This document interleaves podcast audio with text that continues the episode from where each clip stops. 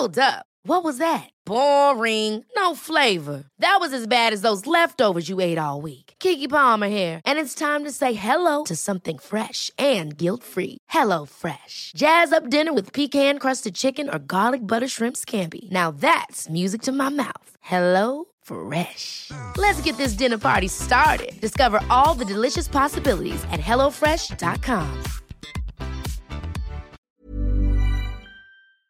¿Qué onda? Oigan, lo prometido es deuda. Después de no sé cuántos episodios que les dije, aguanten, voy a invitar a una psicóloga. Voy a invitar a alguien que sepa de esto del niño interior, de las heridas de la infancia. Después de recibir mensajes de Dania, ¿con quién puedo tomar terapia? Eh, que bla, bla, ya tú, sabes quién eres. Tú sabes quién eres. Hay un caballero que acá rato me pregunta. Y otro, saludos a Colombia, que me dice, si vuelves a mencionar en el podcast que la terapia es lo que necesitamos, me aviento por la la ventana de la oficina y voy directo a terapia. Entonces, bueno, prepárate porque hoy hay una terapeuta en el podcast. Hoy tenemos a la psicoterapeuta Liliana y vamos a platicar no solo de la importancia de tomar terapia, de la salud mental, de cómo el niño interior se manifiesta en el trabajo y todo lo que surja. Eso es que aquí por conversación no paramos.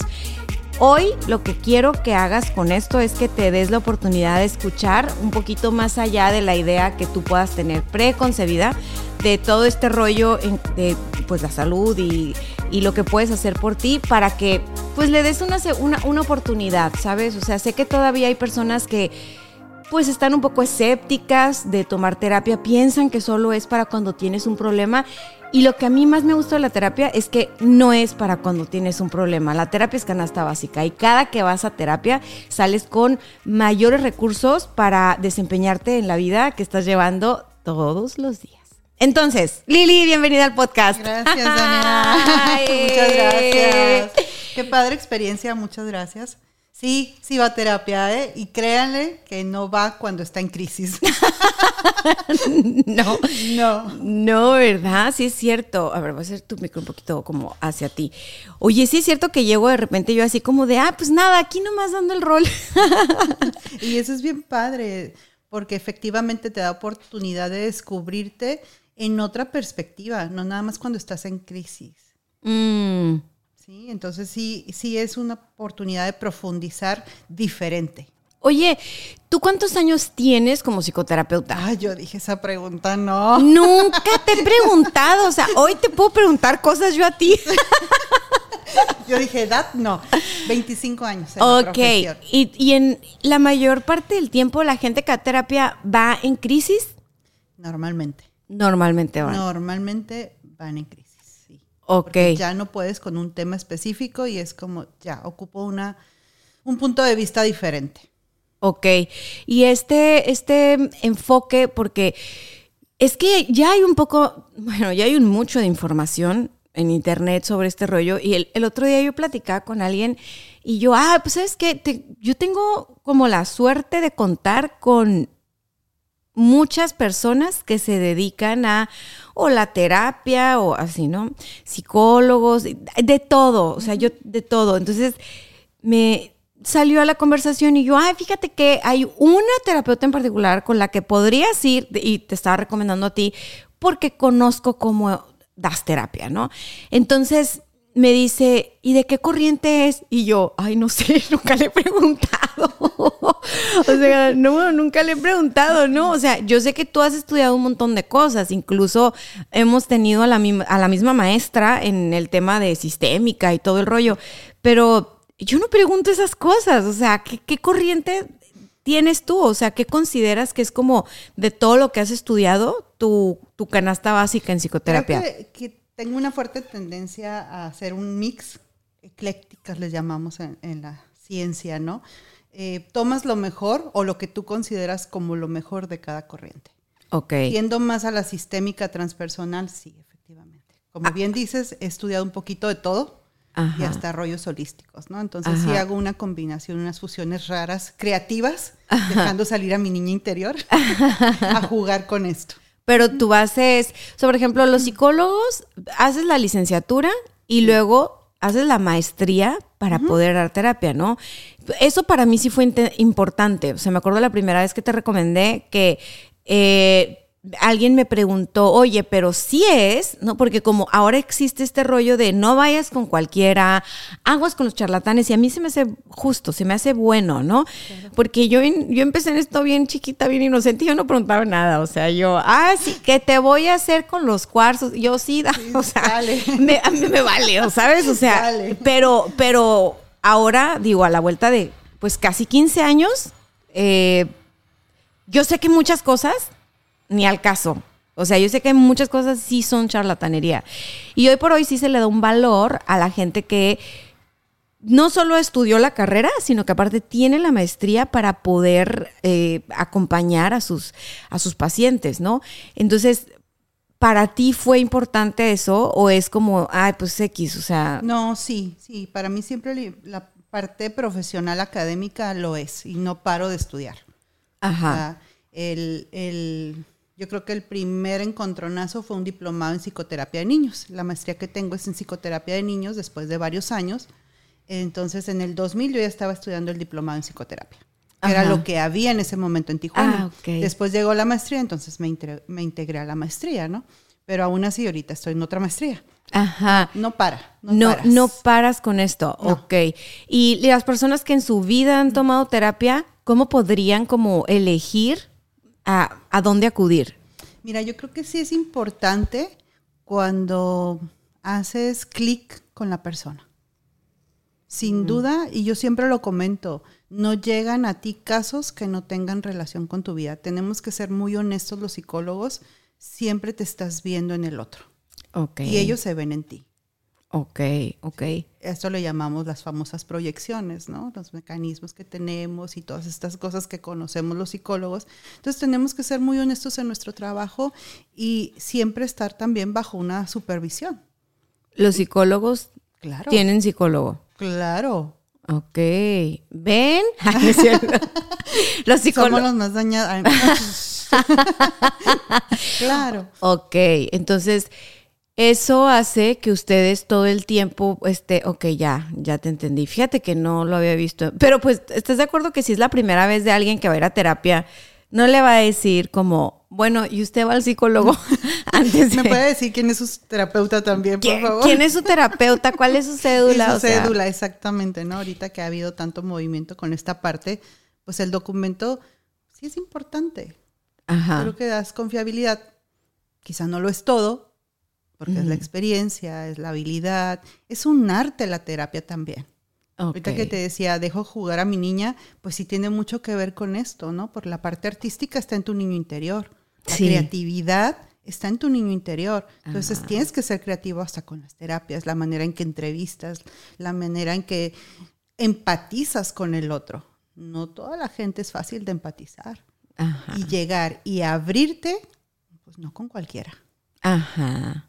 Sí, y sabes qué, bueno, digo, esto ya se los voy a platicar, no les voy a platicar ninguna de mis terapias, ¿eh? Ninguna, ¿no es ¿Ah, cierto? Luego acabo, acabo platicándoles, acabo platicándoles en diferentes episodios de podcast, digo, ya tengo muchos años grabando, entonces eh, inevitablemente yo comparto mucho mis experiencias de vida y la verdad es que soy un, libro muy abierto, pero pues es la cura, ¿no? De no, no les voy a contar, vayan ustedes a vivir su propia terapia, porque a mí me pasaba cuando iba a terapia que yo salía, le contaba a mi mamá y mi mamá sentía que ella había ido a terapia. O sea, como que, ah, ya, ah, ya, ya, ya fuimos. Le contaba a una amiga y era como, ay, amiga, qué bueno que fuiste a terapia, fíjate cómo nos sirvió a las dos, porque ya me contaste, entonces yo lo voy a hacer. Y era de, no, tuve tu terapia, tuve terapia. Pero algo que yo respeto mucho y que, y que si yo te recomendaba antes, porque tenemos casi 20 años conociéndonos y nunca había ido a terapia contigo, pero pues yo te recomendaba, yo sabía que eras buena, yo sabía que tenías todos tus antecedentes. No, hombre, el día que me senté contigo, ¿cómo me ayudaste a encontrar el punto? Porque creo que cuando eres una persona que ha tomado terapia que se conoce y que está en el rollo del autodescubrimiento todo el tiempo, te enredas más. O sea, uno se enreda. Uno se cuenta la película y la, ya la entendí, ya la mastiqué, ya la... No, es que yo ya la superé, yo ya trabajé a mi mamá, ¿no? ¿Cuántos no te dirán eso? Entonces, digo, yo no llegué diciendo ya trabajé a mi mamá, pero sí soy una persona que tiende a sentirse muy resuelta y a razonar como mecanismo de defensa más que a sentir.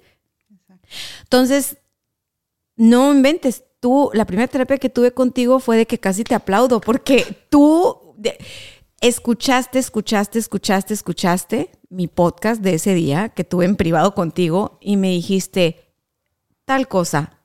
Y ¡pum! O sea, fue de... Entonces, platicando con una tía que conoces, pero no es la del kinder, es otra tía.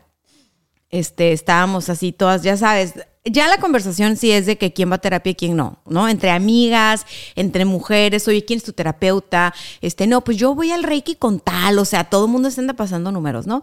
Entonces, yo no sé qué platiqué de una de mis terapias, entonces volteé a mi tía y dice, wow, tu terapeuta, ¿eh? Porque tú has de ser muy difícil, o sea, eres muy inteligente, entonces tú tienes que, tú has de tener muchas salidas. Y entonces, ¿tú conoces a mi terapeuta? Le dije, ¿es en serio? Y yo, sí, sí la conoces. Está en México. Y yo, no, no. Se llama Lili. ¡Vas con Lili! Voy a hacer cita.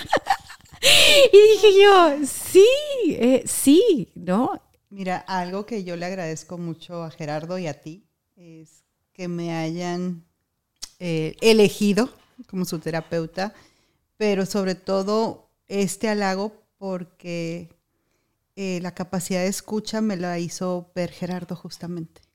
Justamente Gerardo en una de las sesiones me dijo, Lili, wow, tu capacidad de escucha. Y fue así como, hasta yo descubro cosas en sesión. ¿Es en serio que no sabías? Gerardo y yo era lo que más comentábamos. ¿Te das cuenta que te escucha con todo el cuerpo? O sea, yo le decía, está así, o sea, estás enfrente, te está escaneando, pero tú no te sientes observado, te sientes acompañado. Y Gerardo, sí, porque no sé qué. Y eso se llama tal, o sea, eso en ventas es, es muy importante, ¿no? Entonces, deja tú la escucha, la escucha con compromiso. Y le dije, es la única forma que tiene para encontrar dónde uno se está haciendo güey, porque si no escucha con todo su ser, claro que uno le puede dar la vuelta con el discurso. Y yo llegué a tener terapeutas muy, o sea, súper fregonas también, ¿no? Pero en el momento en el que yo me empecé a dar cuenta que ya ellas estaban bien convencidas de lo que yo les decía, dije, no, esto ya no me está sirviendo porque... ya, ya, la guardé en la bolsa. Sí, no, dije, esto no me está sirviendo porque no estoy viendo nada de mí, que digo, no es que quiera irme a dar el látigo, pero es como neta, pues me estoy conociendo. Para mí la terapia es un proceso de conocer y de sanar y de crecer y si estoy yendo sintiéndome igual, ¿no? O, es más, no, es que estás muy bien. Y dije, no, porque yo me conozco y sé que, sé que de alguna manera me estoy haciendo una trampa que no ubico. Por eso vengo a que me ayuden a ubicarla, ¿no? Y así es como, como he ido este, migrando, cambiando. Pero creo yo que el, para mí sí fue eso que dices, lo de hacer clic para escoger terapeuta. Y ya después sí como el preguntar, el si de verdad tienen una carrera como tal en psicología, eh, nivel académico y experiencia. ¿Por qué? Porque hoy en día sí hay muchas personas que pueden leer un libro de psicología y tratar de dar terapia. Eso se llama usurpación de profesión, pero existe. y, y, esto es tan delicado porque tú vas con un rollazo a la terapia y puede salir peor, o sea, puede salir peor honestamente. Sí, a lo largo de, de estos 25 años trabajado en muchos lugares y con muchas personas y hubo en algún momento en estos entrenamientos muy fuertes que yo le decía a la persona que lo guiaba, si alguien se quiebra emocionalmente, ¿qué vas a hacer? Sí, está muy padre la técnica, pero ¿y qué va a pasar? Tú no sabes cómo viene la psique de esa persona.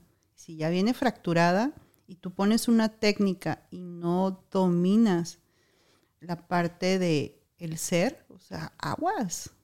¿Qué puede pasar? Sí, puedes disociar a una persona. ¿Qué es disociar?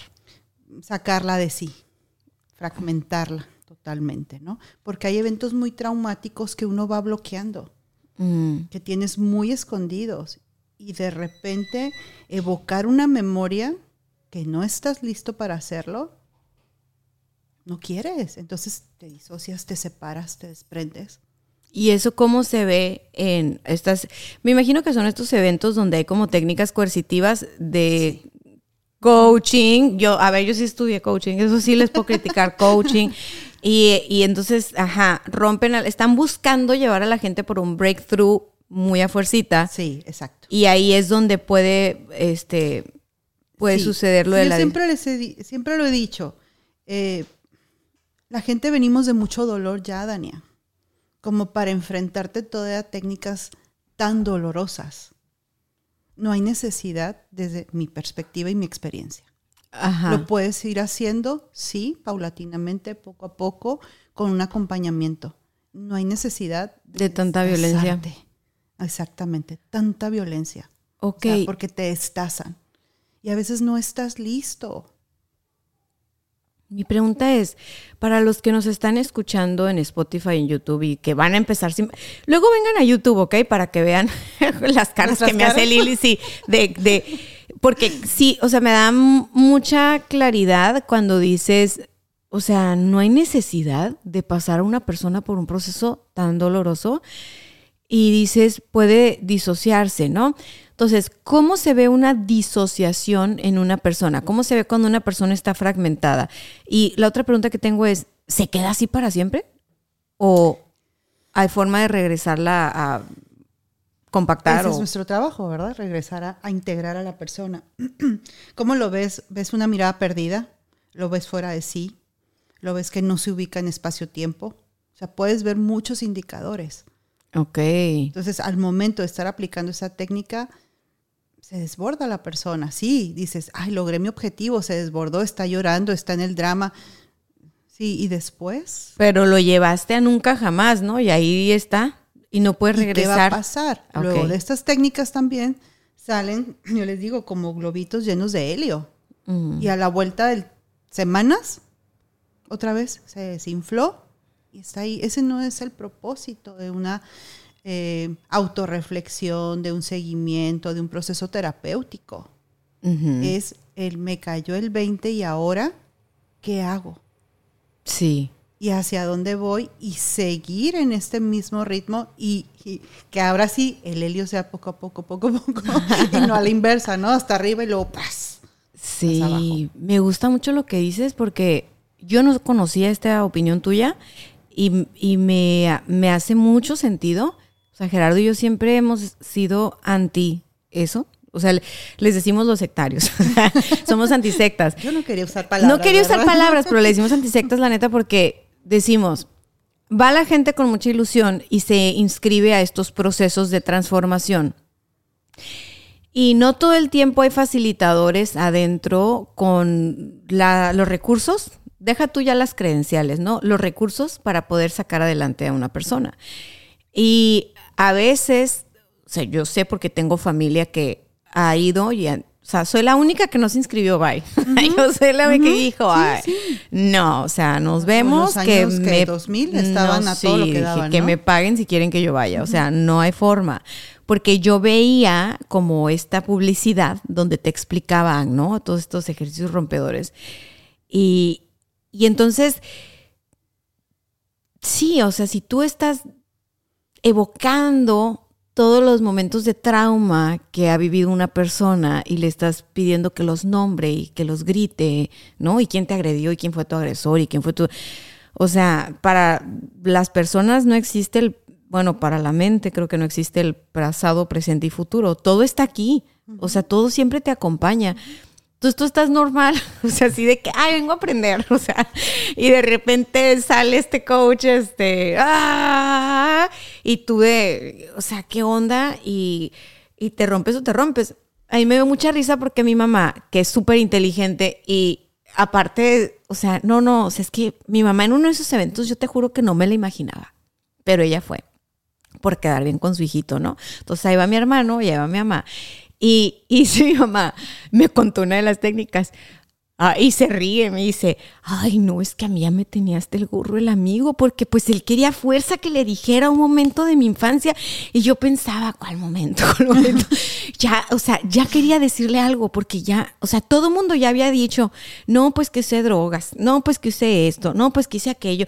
Y pues yo no podía decir nada. O sea, mi mamá así como de que, tampoco voy a decir mentiras. Entonces, pues yo empecé a hacer así como de que, ay, sí, sí, yo también toma, toma, ya para que me dejaran en paz. Y le digo, oye, ¿cómo tentaste todo ese seminario?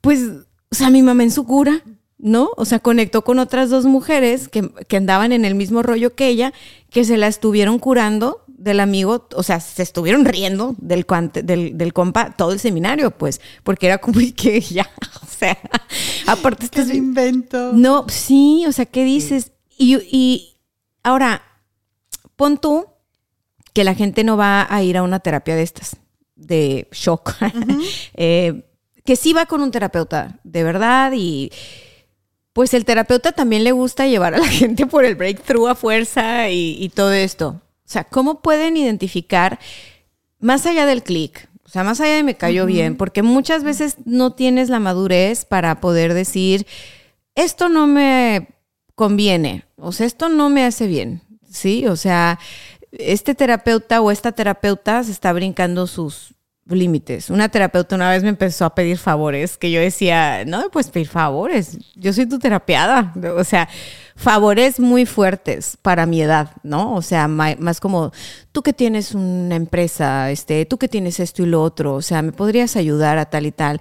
Pero a ver, terminada mi terapia. O sea, si terminamos tu terapia, oye, te quería decir sí, y yo así de, no, o sea, ya no venir contigo. Pero hay gente que dice, ay, claro que sí, porque eres mi terapeuta, todo lo que tú quieres, todo lo que tú quieres, toma. Entonces, yo, yo, yo decía, no, no está bien, bye. O sea, nos vemos. Hasta aquí llegó. O sea, ¿cómo le haces ahí? es que las líneas son tan finas y tan delgadas en nuestro compromiso y esta parte de acercamiento con la gente, que si tienes que cuidarlo mucho, hay una ética y todo un manual, ¿no? De ética. Y sí es complejo. Por ahí tenemos una maestra que creo que es la que coincidimos, que dice que nadie tiene el terapeuta equivocado. Sí, esa es su frase. y efectivamente, es una realidad. Somos maestros, somos aprendices todo el tiempo. Por eso te digo, yo soy un aprendiz en los procesos de terapia de, de mi consultante. O sea, yo también aprendo mucho. Aprendo mucho de mí y aprendo mucho observándolos. Entonces, este proceso de no, no sé si llamarlo de humildad, de poderte conectar y de verte y, y espejear al otro, es bien enriquecedor. Pues. Entonces no existe tal cosa como hay ciertos parámetros o límites a cuidar, o sea, ponte abusado, es más bien tú tienes que tener sentido común. O... Es que los hay desde nosotros como profesionistas, somos quienes llegamos y ponemos el encuadre. Ok, pero por ejemplo, los que nos escuchan van a ir a terapia. O sea, ¿qué tip les das? Así como, a ver, pues, si te está diciendo esto, la neta no, vete de ahí. O sea, ¿qué sería? Pues sería bien complejo hablar de un tema específico, no sé, favores, por ejemplo. Este, es que sí va a tener mucho que ver con tu personalidad. Por ejemplo, llegar a un momento de intercambiar lo que tú haces por lo que yo te ofrezco, pues vivimos en el tiempo del trueque y de repente, ¿no? Entonces, a lo mejor si tú me publicitas, yo manejo la terapia, pues son arreglos y negociaciones que tú puedes llegar a hacer que yo no veo que se, sean inapropiados, pero son acuerdos, son negociaciones. Sí. Entonces dices, bueno, todo depende. Pero límites, eh, yo creo que no sentirte incómodo, no sentirte invadido, no sentirte agredido, es bien importante. Ayúdame a traer a alguien del extranjero. O sea, no, no, no tan joven, o sea, no cuando tienes idea de cómo funciona eso. es difícil, o sea, o sea, tú aprendes a decir esto no puedo o esto no quiero o esto no me parece. Exacto. Mi mensaje es más en función de cuando la gente no se siente fuerte eh, y entonces en terapia les piden cosas como es que es parte de la terapia. O sea, ¿cómo le haces para saber qué no es parte de la terapia? Es que es tu proceso individual, o sea, cómo vas a empezar a intervenir con tus cuestiones, tú como profesionista o tus intereses en un proceso individual donde solo es ver a esa persona. Yo creo que ahí es donde dices, no, esto ya no está bien. Ok. Entonces ahí es, es mi proceso, es tu hora, hora y media para ti. No para hablar del terapeuta. Que se puede ejemplificar algunas ocasiones, claro. Pues el espejo. Claro. Sí pero de ahí en fuera es tu tiempo, Ajá. es tu momento. Es tu vida, es tu rollo. Es tu vida, es tu rollo. Oye, y ahora, hablando de las heridas de la infancia, que es un tema que ha tomado muchísima popularidad. Hay libros muy padres de las heridas de la infancia y del niño interior y todo este rollo. Tú hiciste un taller en abril, platicábamos de eso antes de, de llegar acá. Y algo que me parece como muy padre es no nada más eres psicoterapeuta, sino tu especialidad fueron los niños. O sea, yo te es. conocí cuando tú eras la terapeuta de los niños en el psicopedagógico de Corime. y, y contigo iban los papás, las mamás, los niños, acababa toda la familia, hasta el perro, el gato. O sea, tú atendías El a todos. perico. El perico, ¿no? Tú atendías a todos. Eh, ¿Por qué, ¿Por qué hacemos esta onda de tener heridas? O sea, las necesitamos para la vida, entiendo. O sea, ¿cómo es que podemos ir por la vida con la misma herida por muchos años? ¿O es para siempre? O porque luego pre- piensa uno, ay, tengo una herida, ¿cómo me la quito? O sea, cuando en realidad pues entiendo ahora que pues no se trata de quitársela. ¿Nos puedes platicar de eso? Claro que sí. Eh, simplemente herida, piensa en el trauma en tu cuerpo físico, se te quitó la herida, queda por ahí la marca, ¿no? Siempre. Entonces una cortada o algo, y tú ves tu herida todo el tiempo. Se puede sanar, sí, pero siempre está ahí una señal de que algo pasó. Esto es lo mismo a nivel emocional. Entonces, ¿cuántas heridas conocemos? Cinco, ¿no? Ok. El abandono, el rechazo, la humillación, la injusticia. ¿Y? Me falta Me una. falta una. Abandono, Abandono. rechazo, humillación, injusticia. Ahorita te digo la otra. Sí, porque ya se me olvidó. Ah, sí, En ¿no? fin. Es la, es la bloqueada. sí, por algo. Vamos a revisar, Dania. Vamos a revisar, Lili, tu traición. herida. Ya. Traición. Ya, Ah, ya salió. ya. ya salió. Vamos a... re- ¿al- ¿Algo que me quieras contar acerca de la traición? Eh, vamos a nuestra sesión individual. sí, ¿cómo, cómo te hace sentir la herida de traición? Entonces, claro que es lo que nos permite estar en la vida, es lo que nos permite trabajar todo este tiempo. ¿Se va? Pues no, te la vas encontrando toda la vida. El cómo la vas a afrontar es lo que te va a hacer la diferencia y el proceso terapéutico. ok, ¿estoy siendo muy positiva o en verdad existe tal cosa como que cada herida tiene un regalo? Por supuesto. Ah, qué bueno. Dije yo, ahorita me va a ponchar el globo así de no, No. naciste para sufrir también, Dania. No, No, todo no. puede ser bonito. Ahí está el aprendizaje justamente, Ok.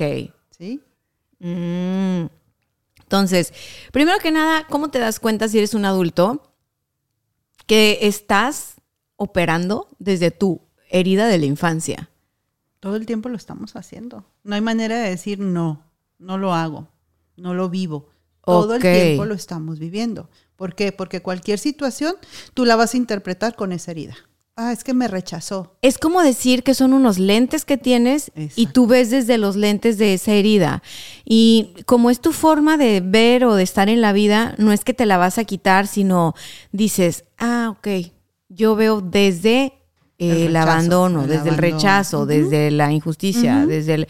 Y entonces es un cuento que te estás contando. Todo el tiempo. Todo el tiempo estás interpretando las historias. Ok. O sea, realmente nadie ve la realidad. Todo mundo ve una proyección de sí mismo en la realidad. Exactamente. Si tú pones un episodio familiar y le preguntas a tus hermanos, ¿cómo lo vio? Te Ah, vas a ya. sorprender. Muy difícil, muy diferente todos. Porque cada uno trae sus lentes. Ajá, ajá. Entonces dices, no, no es cierto, no lo dijo por eso, no, sí es que a mí me dolió y me lastimó porque hizo una insinuación de que yo... No. Y la otra, no, a mí me parece que sí. Entonces te das cuenta y dices, ah, cada quien tiene su manera de ver la vida. Oye, ¿y tenemos muchas heridas? ¿O tenemos todas las heridas? ¿O, o cómo sabemos? O sea, realmente, yo mucho tiempo decía, ah, yo, esta es mi herida, ¿no? Te conocí. Ah, no. no. Esa no era mi herida, damas y caballeros, era como una pantalla, ¿no? O sea, yo creo que era la herida que tenía más intelectualizada, entonces era la que entendía y decía, claro. Ya la dominaba. esta es la- sí, este- esta es la mía, ¿no? Y no, fíjate, una de tus terapias me ayudó a ver que yo tenía una herida, este, no vista, probablemente esa era la buena y yo todo el tiempo la había tapado con otra.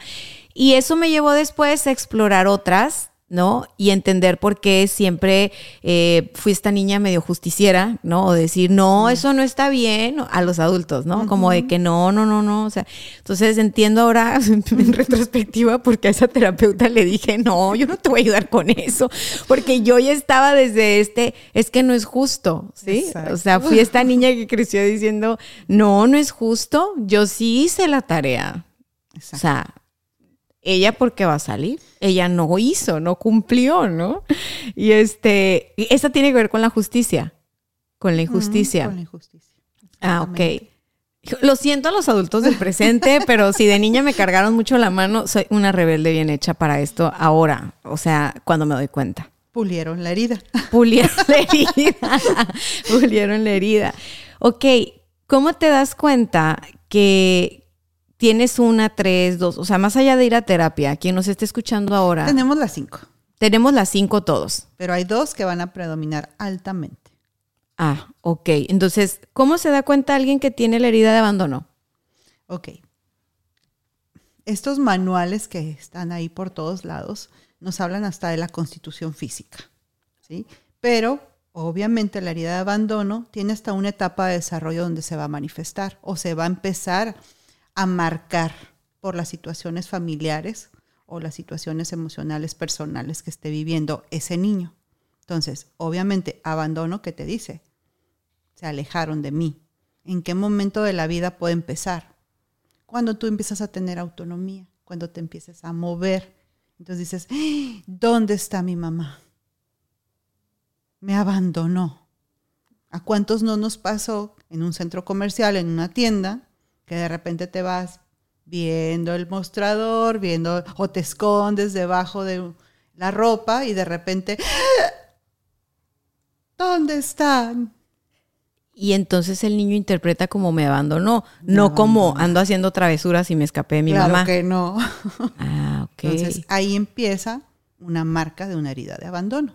Ok, puede ser algo tan sencillo Y tan impactante. y tan impactante. Exactamente. No necesariamente cuando hablamos de heridas de la infancia nos referimos a estos traumas que podemos ver en una película, a los cuales dicen, ay, yo no me acuerdo de mi infancia y no me quiero acordar porque qué tal que descubro que, o sea, tranqui, o sea, puede ser algo Sí. tan sencillo como, ok, Y yo les digo, nada es comparable con nada en ninguna, ningún ser, en ninguna persona. ¿Por qué? Porque me voy a hacer extremista, un abuso sexual, pero a mí me torció los ojos mi mamá y a mi alma eso le duele. A mí sí que eso le impactó. que te torcieran los que te ojos. torcieran los ojos una figura tan significativa como lo es tu mamá o tu papá. Ok. ¿Sí? Entonces me fui muy extremista Ajá. a un abuso sexual, ¿no? Entonces no es comparable. no, los procesos no son así. Es para ti, a ti que te dolió. Ok, ok. ¿Y cómo lo interpretaste? Exactamente. Las heridas de la infancia se dan de qué rango de edad a qué rango de edad. Desde que estás en el vientre materno empieza la herida de rechazo. Ok. Desde el momento en que mamá dice, "¡Ah! no. ¿Cómo? No funcionó. sí, ¿no? Sí, Exactamente. ok. Puede ser la herida, ok, desde el vientre hasta qué edad. Hasta la adolescencia. Ah, ok, mientras seas un niño, tú sientes y vives el mundo. A través de las emociones de tu ambiente familiar o de tus padres.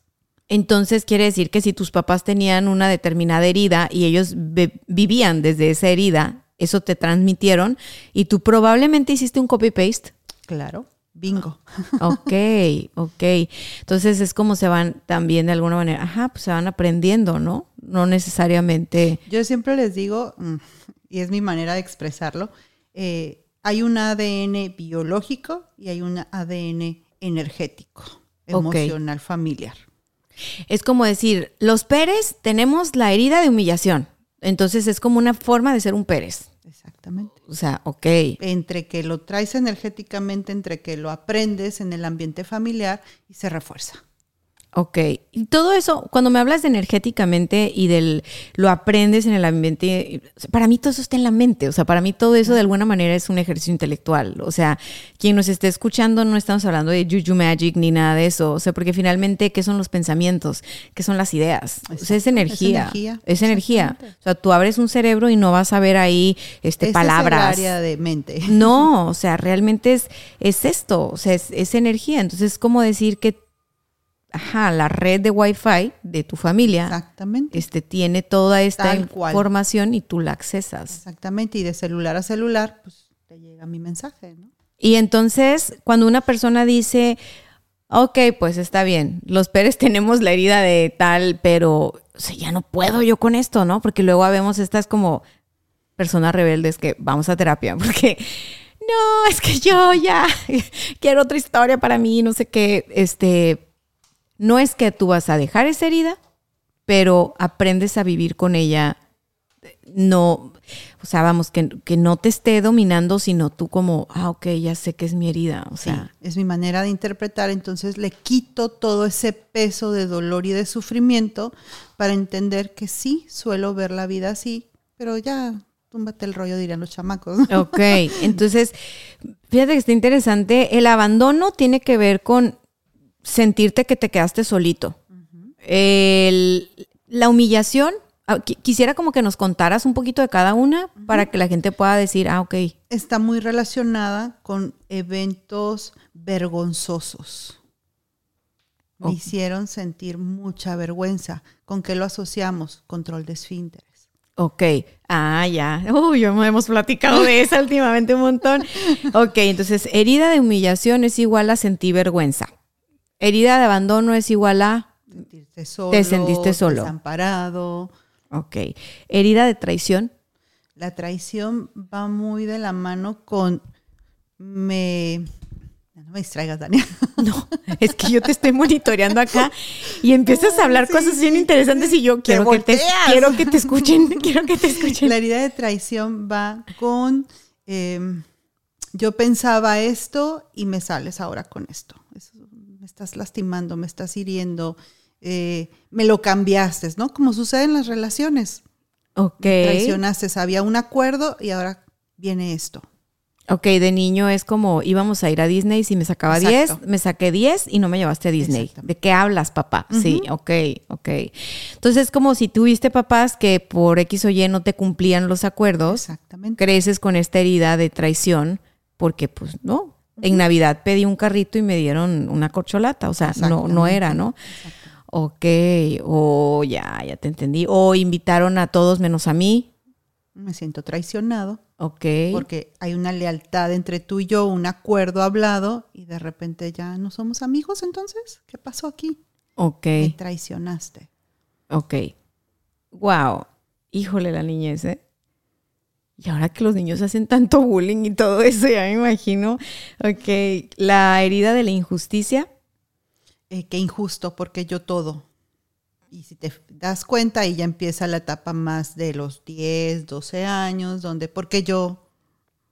Ajá. Todos se van encadenando con las etapas de desarrollo de la infancia. Ok, muy bien. Esta de la traición obviamente empieza alrededor de los seis años, que ya estás en la escuela, que empiezas a convivir con tus pares. Entonces, ah, no, entonces ya traigo yo una experiencia previa que no me cumplen en mi casa. Entonces la amistad se vuelve significativa, ¿no? ¿Y qué haces? Empiezas a controlar. Ah, a comprarte al amiguito. Es que te traje, te di. Ok. ¿Y qué se hace en ese tiempo? O sea, me quedo pensando yo ahora que soy mamá, ¿no?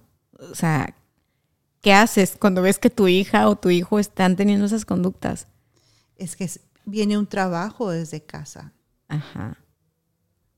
No lo van, es, imposible mm, que no vivamos experiencias dolorosas fuera. No podemos estar en una burbuja. Tenemos que salir a vivir cosas. Entonces es imposible que tú quieras proteger a tu hija que no pasen estas cosas. No, si tú empiezas a reforzar a tu hija desde no sentirse sola, no sentirse abandonada, entonces no avergonzarla, estás fortaleciendo su autoestima. Entonces, cuando llega la etapa de los amigos, los pares, en el que tengas que compartir, tengas, no lo vea como una traición. Es como, tiene derecho mi amiguita también de hablarle a otra persona. Y yo no me voy a sentir mal. Entonces, todo esto recae, bueno, te voy a dejar la pregunta aquí. Esto de las cinco heridas al final del día están ligados a la autoestima. Por supuesto. O sea, de ahí construyes tu autoestima. Entonces, ¿de dónde viene la última que nos falta, que es la de rechazo? O sea, que, como, Es la del origen. ok, y ajá, Desde el vientre, rechazo, luego abandono, humillación, humillación, traición, traición injusticia. e injusticia. Ah, ok. Y tú vas pasando por estas etapas en la infancia y a lo mejor en tu etapa de traición, pues no tuviste ningún evento que te significó tanto y ya que entraste a la de injusticia, ahí tuviste más problemas con la autoridad. Exacto. Mis papás, ¿no? O sea, Sí, pero aparte se ligan rechazo y abandono, se ligan con traición y se ligan con injusticia. Entonces, si te fijas, si yo ya traigo la raíz, ya traigo una situación de rechazo, es más fácil caer en la parte de la injusticia y es cuando te pones rebelde. ¿Por qué? Ajá, ok. ¿Sí? Traigo abandono, me es más sencillo caer en la traición. Porque ya me siento sola, entonces todo mundo me quiere lastimar y yo estoy a la defensiva. Ok, ok. Y entonces, todo esto nos lleva a sentir, en general, culpa, miedo, vergüenza, este, cualquiera de estas heridas, pues, porque decías hace rato la de la de control de esfínteres, que es la de la de vergüenza, que es la de humillación, humillación. ¿no? O sea, al final del día es como de que pudo haber un evento en tu vida, tú sentiste muy fuerte, se sentiste tan fuerte que lo recuerdas con claridad al- en este momento y esa, ese sentimiento eh, de vergüenza eh, hace que vayas creciendo así, ¿no? O sea, que tú ya en, no sé, entras a la escuela y estás con tus pares y pasa algo y ¡pum! vergüenza otra vez. Exactamente. Este, vas a trabajar y entonces estás en tu trabajo, en tu día a día y estás cuidando absolutamente todas las formas con todo mundo porque qué pena, este, ¿no? Qué humillación, ¿no? Que no te salga. Sí. Mira, y empieza en algo tan sencillo que el adulto no puede reconocer como empezar a hacerle cosquillas a un niño y algo tan, a lo mejor tan simple para uno, hasta que te hagas pipí. Ok. Pero tú no sabes el impacto que en ese niño tiene el que se haya hecho poquito pipí y te empieces a burlar de él. Ay, guácala, qué sucio. Tras, ya quedó el impacto. Algo tan simple Ajá. para ti como adulto. Pero para ese niño su interpretación es qué vergüenza. Ajá. Y se rieron de mí. Entonces ya te vas con esa herida a lo largo de tu vida. Entonces, ¿qué te va a generar? Dificultad para socializar, te avergüenzas rápidamente, no te atreves a hablar en público. ¿Te fijas cómo se van asociando más cosas o eventos que no te permiten desarrollarte? Entonces nuestra mente funciona como, como todo, como un dominó. O sea, Claro. todo sí, está conectado. sí. Y una cosa, un botón que picas aquí, pum, vas a desencadenar en, ok. Exacto. Se van, yo les digo, es como un arbolito de Navidad. le vas colgando eventos, los vas asociando con algo de raíz. Entonces yo tengo que llegar a quitar todos los colguijes para llegar a la raíz. mm, y ya que llegas a la raíz, ¿qué haces? Se deshace el nudo perfectamente y vives con soltura. Entonces ya no te impide la herida. Es como Ya puedo, no te domina la herida. ok. Ya tú decides si lo haces o no lo haces. Si quieres o no quieres. Ay, no, me estoy acordando de la infancia mientras estamos hablando de estos eventos concatenados y me acabo de dar cuenta de una cosa este, muy curiosa, que creo que tenía dos años y a mí siempre me gustaron las cámaras y cantar y bailar. Y así, ¿no? Hablar y todo el rollo. Hablé muy, muy chiquita. Entonces, como que a mi papá yo creo que le parecía como muy padre, muy gracioso. Se compró una cámara de esas grandotas y ahí andaba grabándonos para todo, ¿no? Entonces, él tenía un pickup y en la parte de atrás del pickup, pues lo hacía como si fuera templete, como escenario. Y yo me subía y cantaba y bailaba y no sé qué. Entonces hay un video de cuando somos niños que, pues sí, yo tendría dos años, máximo tres, y papá está grabando y pone una canción y me está diciendo, canta, Dania, canta. A mí me encanta. A la fecha, o sea, yo domino el karaoke. Agua, si me ven ahí no les voy a soltar el micrófono. No me importa cómo cante, pero yo canto con un gusto, o sea, así. Entonces, canta Dania, pero yo que no escuchaba nada por la música que había tan fuerte, le decía, ¿qué? Que me baje, que cantes, que me baje, que cantes. Eh, entonces empezó a llorar porque yo, claro, en ese momento entendí que mi papá decía que me bajara, ¿no? ¿Qué pasó ahí? Que yo me estaba estrenando como hermanita mayor. Tenía a mi hermana, la que sigue, arriba del pick-up, o sea, ya no era yo sola en estrella, ¿no? Y pues yo no sé si entendí como, o sea, dale chance o pues ni al caso, o sea, el chiste era métanse todos y yo los grabo. Entonces lloré y lloré, pero no me bajé, o sea. Ahora que bueno, esa memoria la tengo clara porque era un video que nos enseñaban mucho cuando éramos más grandes. Miren, aquí es el video donde Dania llora porque cree que le decimos que se baje y le estamos diciendo que cante. Entonces, eso eh, tal vez yo, por, aparte por la etapa en la que estaba, lo pude haber interpretado como un rechazo y una rivalidad con tu hermana. Una rivalidad. ya lo asociaste es que ahí estaba detrás tu hermana. Ajá, y entonces ya mi hermana era la novedad, o sea, no es que es la bebé, ya no es Dania, o sea, entonces sí me quedo pensando que desde entonces todo lo que tenga que ver eh, con escenarios o así me pone nerviosa de, ay, si lo hago o no lo hago, si lo hago o no lo hago. ¿Sabes? Pero lo has dominado muy bien. Lo acabo haciendo porque no me bajé. Esa vez no me bajé. Yo lloré, lloré, pero no me bajé. Me grabas bien llorando, ¿eh? Así, en drama total. O sea, y, y unas curas, porque a mí siempre me gustó. Tal vez si a mí no me hubiera gustado el, el rollo de la cámara y de así, pues capaz que me bajo y ya queda como una memoria de no, es que esto no es para mí y así. Ah, no, yo decía. Y pasan los años a mi hermana siempre la, la asociaban a, pues, le llevo dos años y medio, casi tres, pero era como, si Dania va a hacer esto, también ella, ¿no? O sea, siempre era como mi combo. Eh, que Dania va a salir en la pastorela, también disfraz para la hermana, aunque la hermana no sale en la pastorela, clases de hawaiano, ella no va, pero el disfraz del hawaiano, y ahí andaba mi combo. Pues yo voy a audiciono para entrar a un grupo de baile, teatro y estas cosas, se llamaba Maltea Escénica y tenías que hacer audición en el teatro del pueblo. O sea, era una cosa así muy espectacular, ¿no? No, pues mi mamá de que, no, para que tu hermana también. Entonces yo de que, ay, pensaba, ¿no? Un número para las dos. Yo lo que más quería era quedar en ese grupo porque iban a montar la obra de Vaselina y así. Entonces, pues mi hermana, pues no se rajaba, o sea, a ella no le gustaba eso, a la fecha a ella no le gustan esas cosas, pero era como, bueno, pues es que si Daniel lo hace, yo lo tengo que hacer también. Y ahora fue al revés, ¿no? O sea, estamos, yo, yo puse la coreografía.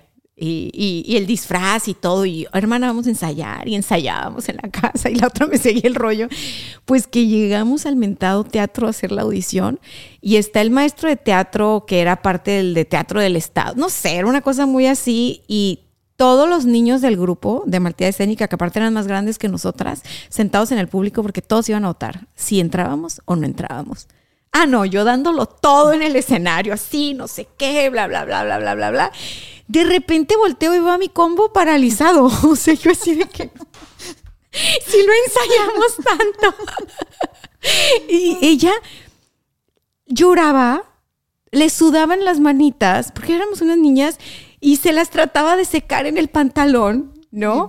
O sea, ella no, no se bajó así, ¿no? No se bajó. Porque una Santa Cruz puede llorar en la cámara, pero no se va a bajar, ¿no?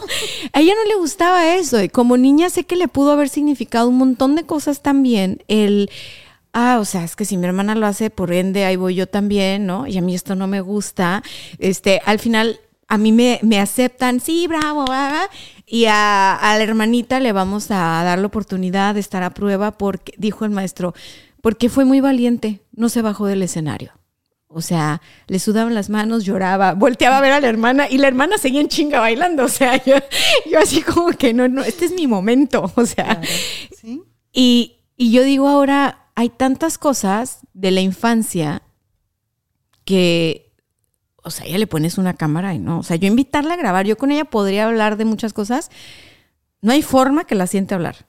Claro, ahí está el impacto. Ahí está el impacto. O sea, entonces cuando tengas más hijos no les debes decir tú también, tú también fue como tu hermanito, Por ¿no? supuesto que no, son seres individuales. Qué fuerte. Híjole, mano, te agüites, ¿eh? pero, pero pues pasó. Así fue, ni modo. Así fue. Ok. Son Y, seres individuales y tenemos que respetar esas individualidades. Así se lleva en un año. y ahí, ¿qué, qué, qué herida se puede generar en ese caso? Imagínate, pues de rechazo, ¿no? De entrada. Ok, también. Ok. Entonces, todos los seres humanos tenemos todas las heridas. Unas te dominan más que otras. Ya eres un adulto, ya estás en tu vida profesional, ya facturas como Shakira, ya todo, ya, ya le hiciste, ¿no? Ya tienes de 33 en adelante, ya te está yendo poca madre. Y hay algo que no termina de hacer clic. Esto es algo que me cuentan mucho. Me va bien en mi trabajo, pero hay algo que no termina de hacer clic. Eh, eso tiene que ver con un tema de autoestima, tiene que ver con un tema... Cuéntame de eso, por de favor. autorrealización, ¿no? Autorrealización. No me siento completo, me falta algo todavía. Me está yendo bien profesionalmente, que sería lo que se espera para esas edades, ¿no? A los treinta y tantos ya tienes que estar realizado profesionalmente, terminas tu carrera, estás en una maestría, quizás en el doctorado, etcétera. O teniendo tu negocio. Pero me falta algo. Sí, el autodescubrimiento. ¿Quién Ah. eres? Ok. es- No eres solo una profesión, eres mucho más que eso. Y no todo está en el hacer o en el tener, sino en el ser. ¿Quién eres cuando no haces y cuando no tienes? Sigue siendo de todos modos. Ok. Y nuestros estándares siempre están marcados en el tengo y en el hago.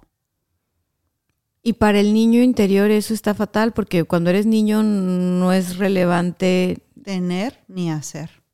es simplemente ser y experimentarte en la vida, ¿no? Exactamente. Esa es la parte bonita del niño interior, ¿no?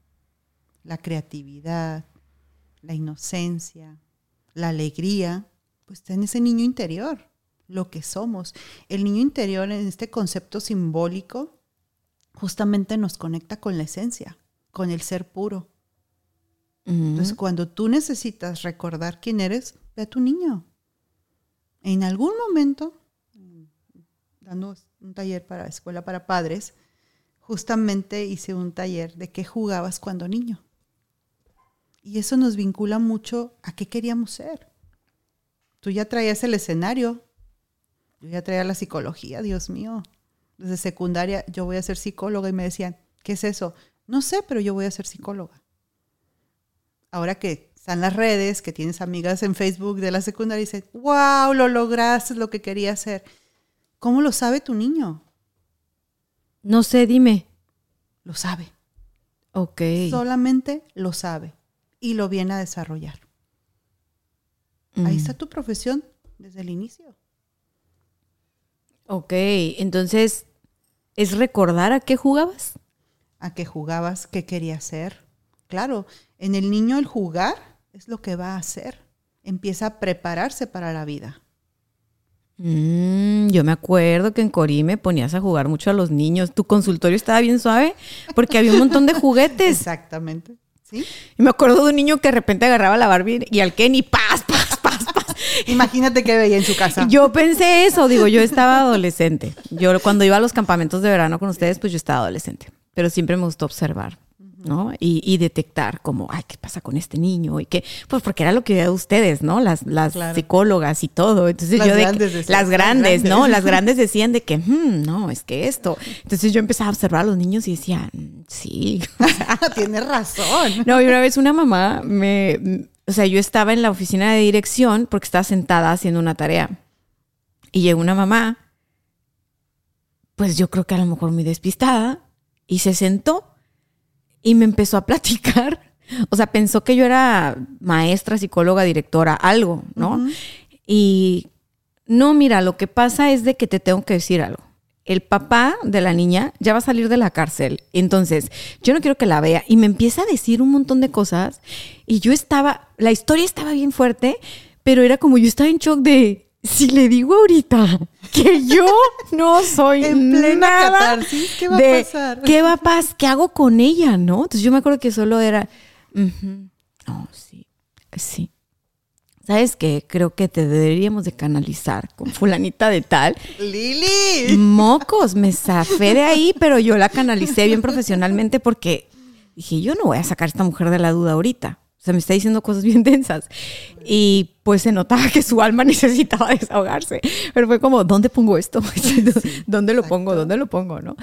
Y ahora que te veo y que haces tus talleres y que yo cuando he ido a terapia contigo, veo muchos hombres y me da mucho gusto que muchos hombres van contigo a terapia, porque era como un estigma, las mujeres son las que van a terapia. Yo que contigo van muchos hombres y, y de todos los perfiles. A veces he visto señores así súper trajeados y no sé qué, y luego veo gente pues súper chava, ¿no? Este, mi marido, no, o sea, le encanta ir a terapia. ¿Tú qué notas distinto en cuanto a la terapia de los hombres y la terapia de las mujeres? O sea, ¿qué notas distinto? Híjole. Los hombres procesan sumamente rápido. Un proceso terapéutico de un hombre versus el de una mujer lo termino súper rápido. Avanzan muy rápido. Avanzan muy rápido. Ponen el tema y lo trabajan inmediatamente. En cambio, uno como mujer le da vueltas y vueltas a la emoción y a la situación y es que esto, ¿no? Te enganchas mucho. La mujer siente más. Fíjate que no creo que sea de sensibilidad. Yo creo que es una cuestión cultural, Ok. social y cultural. Estamos muy estigmatizadas. Ok. Cuéntame Entonces, más. no es necesariamente que sufras más. El hombre también siente y lo vive intensamente. Y recuerda y evoca sus memorias y lo ves doblarse. Pero en la mujer tendemos a estar repitiendo y repitiendo y repitiendo. Y no nos queremos salir de ahí. Porque debe de tener alguna ganancia, ¿no? Siempre hay ganancias secundarias. Ah, sí. Sí. Entonces, eso nos ha enseñado la cultura. Le voy a compartir una, sí, una situación porque este, se presenta una chica a sesión y platicando a qué se dedicaba, trabajaba en una institución, no diré nombres, una institución este, para mujeres violentadas. Entonces me ocurre preguntar su reincidencia, ¿no? De tres a cuatro veces. Dije, ¿qué estarás haciendo mal? Claro que no volvió. Porque justamente nos encanta revictimizar. Ok. Ok. O sea, tú en terapia la confrontas con ella misma, ¿no? O sea, ¿qué, qué estará pasando? ¿Qué estarás haciendo mal? Y a nivel ella. profesional, porque cómo es posible que vayas a un lugar donde te van a apoyar y caigas tres, cuatro veces por la misma situación de violencia. Cuando tienes el apoyo terapéutico, el apoyo legal, etcétera, etcétera, y de repente seguimos yendo a esta institución. Entonces, esta, esta mujer que fue a terapia contigo traía el tema de he ido tres veces a una institución de apoyo para... Era de las encargadas de la institución. Ok, una de las encargadas de la institución... Se está poniendo bueno el chisme. Una de las encargadas de la Sí. institución eh, que trabaja con mujeres violentadas va a terapia contigo y resulta que ella misma había caído tres veces. No. Yo platicando en la parte profesional, Ah, X, o sea, X, fuera de a qué te dedicas y todo. Ajá. Entonces, se me ocurre preguntar Su reincidencia en las personas que llegan a estos lugares. Ah, ok. ¿Ya? Es que, ¿por qué Sí, regresan a ¿por ese lugar regresan contigo? ese lugar prácticamente. contigo? Exactamente. Ajá. Sí, entonces, volvemos a la parte social y cultural, Ya. porque te estoy revictimizando todo el tiempo. ¿Cómo es posible? Te pongo quien te atienda terapéuticamente a nivel psicológico, emocional, te doy asesoría legal y vuelves a ir a la situación y regresas otra vez. Entonces tú dijiste, vez. entonces Algo algo, está fallando en el Algo método. estamos haciendo mal. Ah, mira tú. Que metiche. No para nada, porque además es una es una gran observación. Yo no nunca lo había pensado. O sea, se dice mucho, hay que crear instituciones para apoyar a las mujeres violentadas, hay que bajar apoyos, hay que bajar recursos, hay que ponerles todo. Pero si es para que la misma mujer venga tres veces, quiere decir que el método no está funcionando. Exactamente. Mm, Entonces, volvemos al punto de las ganancias secundarias, tanto para la institución, no, para no, la no, no. institución como para la persona que asiste a esos espacios. ¿Qué estoy ganando yo al estar cayendo y cayendo y cayendo en la misma situación? Ajá, y lo estamos diciendo desde un punto de vista, obviamente, no. mm, o sea, habrá quien pueda decir, no, ay, no, es que como una ganancia, es una persona que está sufriendo. Eh, no estamos hablando desde el punto de vista si está bien o mal, estamos hablando de que cuál es la lógica en, en un proceso, o sea, debe de funcionar. Claro. Es como cuando las personas caen en la cárcel y que son centros de reinserción social, pero cuando ellos ya salen de la cárcel, pues les cuesta mucho reinsertarse. Entonces, la, la, la observación que se les ha hecho a las cárceles en México es, oye, pues es que algo está fallando porque no salen listos para reinsertarse. O sea, incluso salen hasta peor a veces, ¿no? Entonces, fíjate, trasladando eso a este tema de, las, de la violencia, es que está fallando en el método que no le está ayudando a las mujeres a ganar autonomía y ganar este poder, ¿sabes? O sea, auténtico, auténtico poder, o sea, poder tomar decisiones, poder poner límites, poder moverse del lugar, este, poder eh, sostenerse en la vida, ¿no? Claro, mira, son factores y círculos viciosos, ¿no? Para ser violentada, claro que hay de fondo un comportamiento violento en ti que va y estimula al otro para que te violente. Es una cadena. Esto es un círculo vicioso. Es algo que alimentas hasta que lo dejas de alimentar. Sí, y esto nos cuesta mucho y nos duele mucho reconocerlo y verlo. ¿Cómo me estás diciendo a mí que me acaban de golpear que yo alimenté ese comportamiento? Te tengo noticias, sí, sí lo hacemos. Necesitas hacerte consciente que de tus comportamientos activa al otro para que venga y me violente. Ok, ok. Porque te van a decir, no, yo no hice nada, él llegó borracho y me golpeó. A ver, revisemos. Ok, fíjate que está bien interesante sobre todo porque ahora vivimos en esta etapa donde justo el feminismo defiende un montón de causas alrededor de la mujer, ¿no? Y yo estoy de acuerdo en mucho de lo que se defiende, pero algo que a mí no me hacía sentido era el que la mujer perdiera poder, ¿no? Y era como, eh, si tuviste una situación con un hombre, eh, no importa qué, no es tu culpa, no importa que eres la víctima, no importa qué, tal y tal y tal y tal. Y tú dices, ok, sí, el que hizo tiene sí, su sí. responsabilidad, ¿no? O sea, el que hizo tiene su responsabilidad. Pero tú no eres ninguna víctima. O sea, en ese momento lo fuiste, pero no es algo, o sea, no es tu ser, ¿sí? O sea, tú no tienes la etiqueta de víctima para siempre. No te puedes quedar en ese tren porque entonces vas a ir por la vida cambiando a Juan por Pedro, por Raúl, y entonces todos los hombres van a ser así y pues no, no tie- a mí no me hacía sentido y yo he entrado en, obviamente, discusiones muy abiertas con otras mujeres. Claro. ¿Por qué? Porque yo le digo, es que es lo mismo. Imagínate que no fuera con un hombre. Imagínate que la violencia fuera con una mujer. De mujer a mujer. O sea, imagínate que eh, está siendo maltratada por una mujer y violentada por una mujer y tal y tal y tal. Entonces ahí ya, ¿qué onda? Ahí es diferente. O sea, el punto es de, al final del día, y me vas a decir que todo esto viene del niño interior. O sea, Por que supuesto. ¿De dónde más?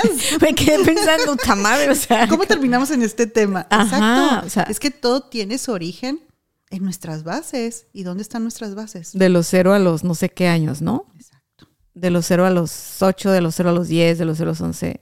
Hay autores que dicen de los cero a los siete. Sí, se, se mueven mucho las edades, ¿no? Pero la parte de la niñez es bien importante. Estás dejando plasmada mucha información que vas e inconscientemente la reproduces y la reproduces hasta que alguien dice, a ver, para, ¿qué estoy haciendo? Que me sigue pasando lo mismo y ya estoy harto.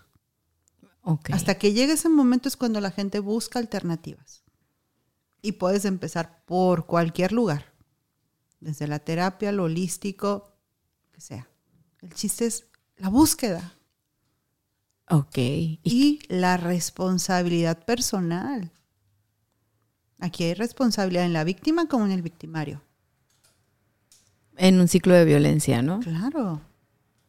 Porque al final del día es eso, son las dos puntas del mismo palo. O sea, es el, es el mismo. Exactamente, es la misma línea.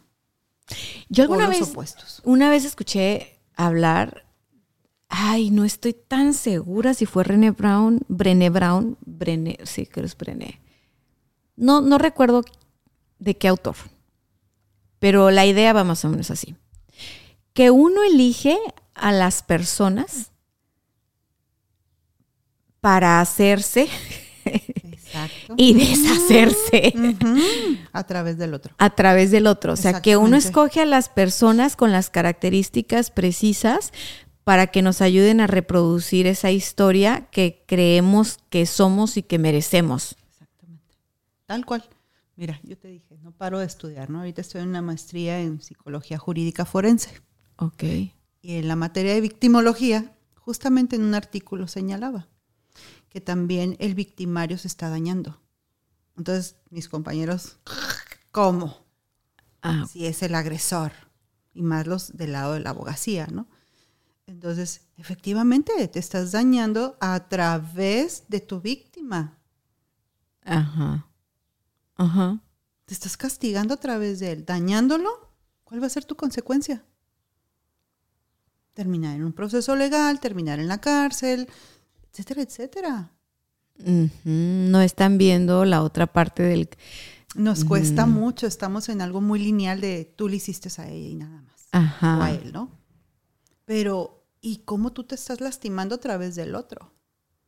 A lo mejor son rollos esotéricos. No, no es esotérico. Saskia Niño de Rivero tiene, Niño de Rivera, tiene una asociación que se llama Reinserta, que me gusta mucho el trabajo de Saskia. La verdad es una mujer brillante.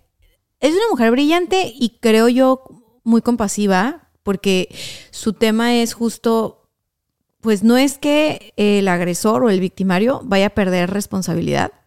Ella es una psicóloga que trabaja en las cárceles y Ah, ya, ya la ubiqué. Sí, pero, pero sí es importante saber, o sea, qué hubo del otro lado para que esa conducta se diera. O sea, qué, hu- qué hubo y alguna vez fue algo que tuve que como llegar yo solita a esa realización, ¿no? O sea, y decir, este cuate que hizo tanto daño y tal, viene de una vida bien dura, ¿no? Como para que se le haya ocurrido que era buena idea A, B, C y terminar en la cárcel.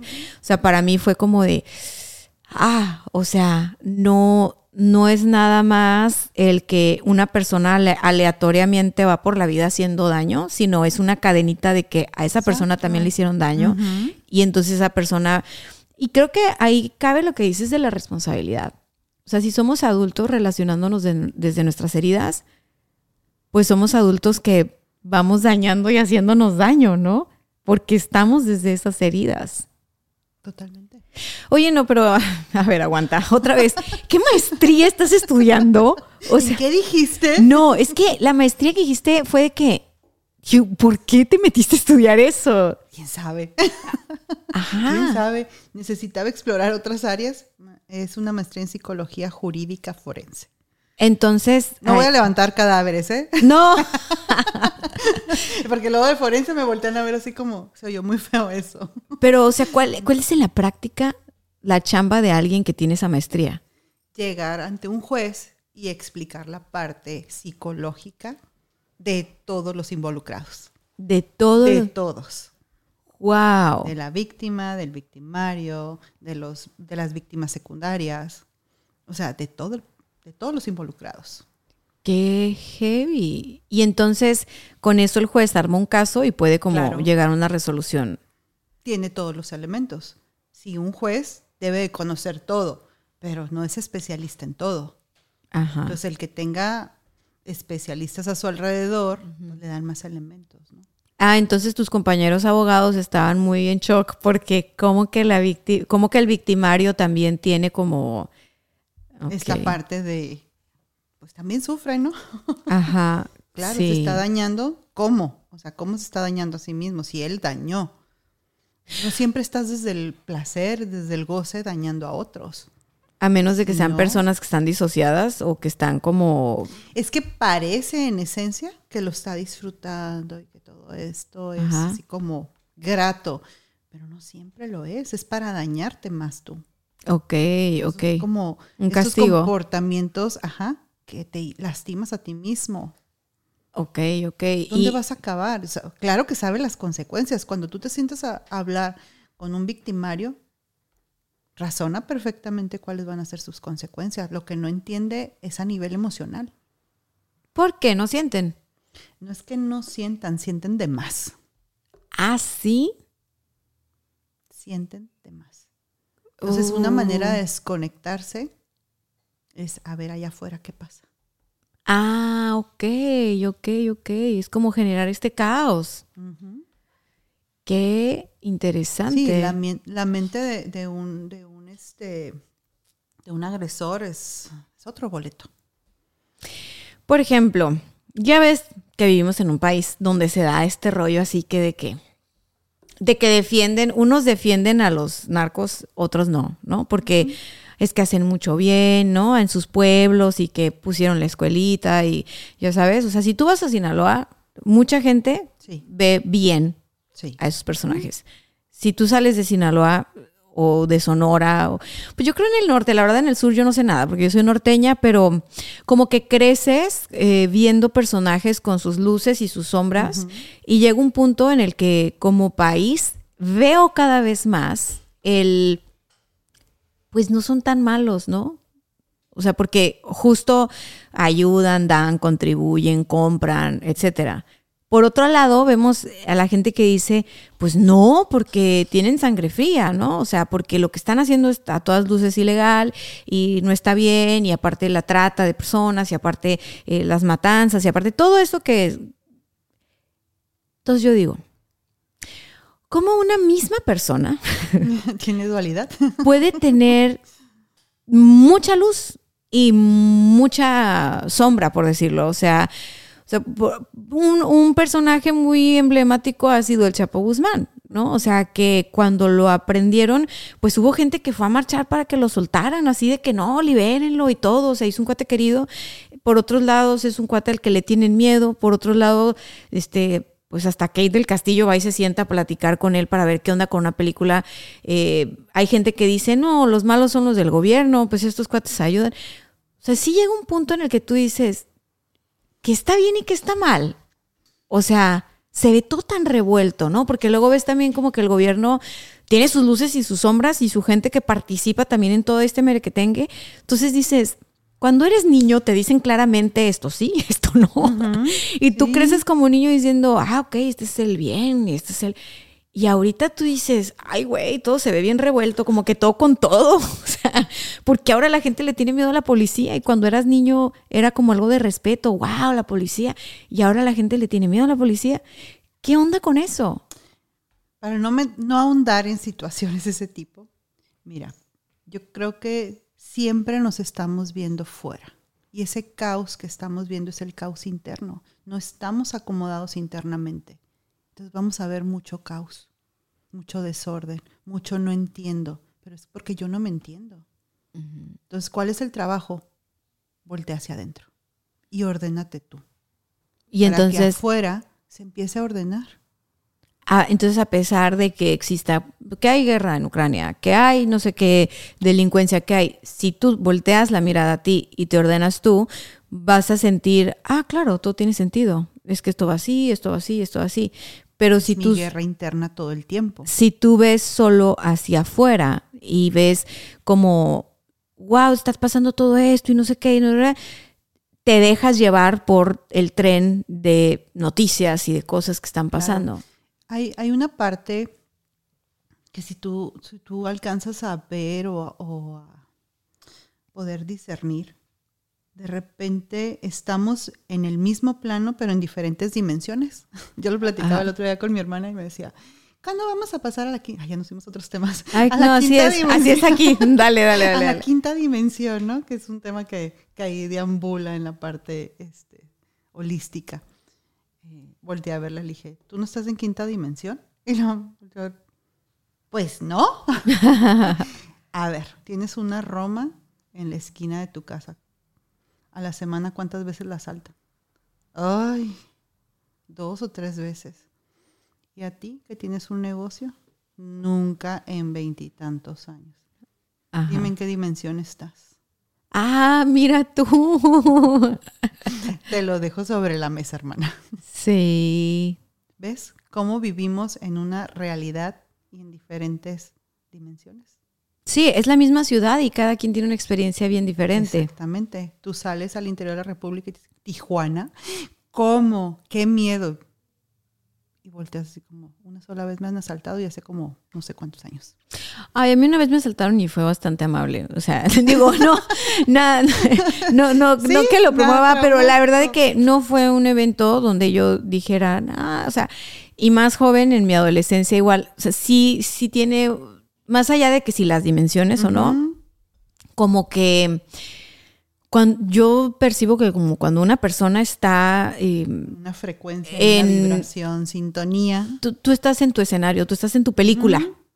Tal cual. y llevas tu película donde vas. Y vas cambiando nada más el set. Porque a mí, o sea, te digo, hablando de estos personajes de luces y sombras y que vemos tanto en las noticias, el está bien, está mal y la, la, la, a mí lo que me sucede es de que empiezo a sentir mucha compasión y mucha como, ay, es que todos somos personas, o sea, todos podríamos acabar en una posición de estas, ¿sabes? O sea, todos, yo no soy quien para juzgar, no estudié para juez, ¿no? Y, y yo de- deseo de corazón que todo el mundo encuentre su camino, el que sea que es, y que experimente lo que nació para vivir, porque yo no sé dónde saqué de niña que había gente que se moría sin saber para qué había nacido y que qué triste porque era un desperdicio. Me acuerdo que le dije a mi papá, mi papá se sorprendía de las cosas que le decía, ¿no? Como papá, si me muero ahorita puedo hablar con Dios. Y mi papá, ¿qué estás pensando? y yo, ¿cómo? Sí, sí, sí dejo de respirar, puedo hablar con Dios. Y lo regreso rapidito. Ajá, sí, como para ver qué me dice. O sea, era una niñi- niñita. Entonces, una de esas ideas que me llegó en aquellos años, no sé, yo tendría unos seis años, era, wow, no sé quién se murió. Se murió, a- creo que mi abuela materna o algo. Y fue como la primera vez que yo estuve como en un cementerio o... Entonces, para mí fue como, ay, la gente se muere, ¿no? Y qué tal que se mueren y no hicieron lo para lo que nacieron. Pero tú a, qué edad- a esa edad, ¿tú qué sabes? ¿Sabes? O sea, yo por qué pensaba, Sabes mucho. ¿Qué de- Volvemos al niño interior. Volvemos Está al niño más conectado con esta parte de tu psique pura. Claro que sabe más. ok, Tan errada, querida. ok. Dania de 5 o 6 años no tenía este juicio de decir qué onda con esto y simplemente era que, híjole, ¿eh? o sea, ya se murieron y no hicieron lo que... Exacto.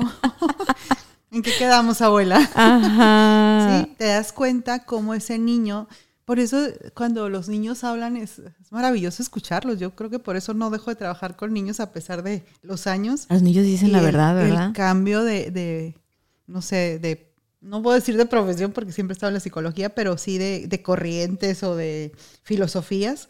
Siempre termino trabajando con niños. Nunca se vacía esa parte de la consulta. Ok. Porque por esta parte justamente te conectan tanto con la esencia divina ok. y así lo maneja Jung. De hecho, quien habla del niño interior es Jung. Después de romper con Freud, esta alianza que tenían de ser su discípulo, salen mal. ¿Por qué? Ay, no sé, porque no me sé el chisme completo. ¿Cómo crees? Entonces, cuando se acaba esta, cuando lo ves como figura paterna, Ajá. como tu gran maestro, él tiene que ir hacia adentro, a esa introspección y sanar esa herida. Ok. Y es cuando conecta con este concepto simbólico del niño interior. Ok. Él tiene una frase muy linda que es en, Muchas. es en relación, sí, pero ahorita que dices esto de es en relación a lo que no haces consciente, lo vas a vivir. ¿Cómo es eso? Eh, no me acuerdo tal cual. La vamos a googlear, maestra, no te preocupes. Sí, porque no, esto de los autores y las frases textuales no se me da.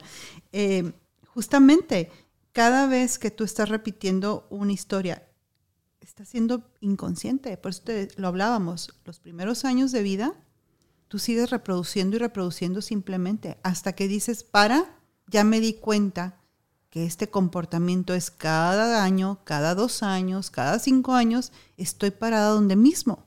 Mm, cada ciclo. Son cíclicos. Qué fuerte, mana. O sea, sí es cierto. Son cíclicos, tal cual. Y yo se los ejemplifico con la espiral. va, evolucionando hacia arriba la espiral. ¿Ciclos de nueve años? ¿Dirás tú tu eh. enneagrama o ciclos de cuáles? Diría mi astrología. Diría tu astrología, ¿no? O sea, encuentro dos personas, conozca. Mira, ahorita te voy a decir cuál, cuál es la que digo. Esta está muy, muy poderosa. Dice: Uno no alcanza la iluminación fantaseando sobre la luz, sino haciendo consciente la oscuridad.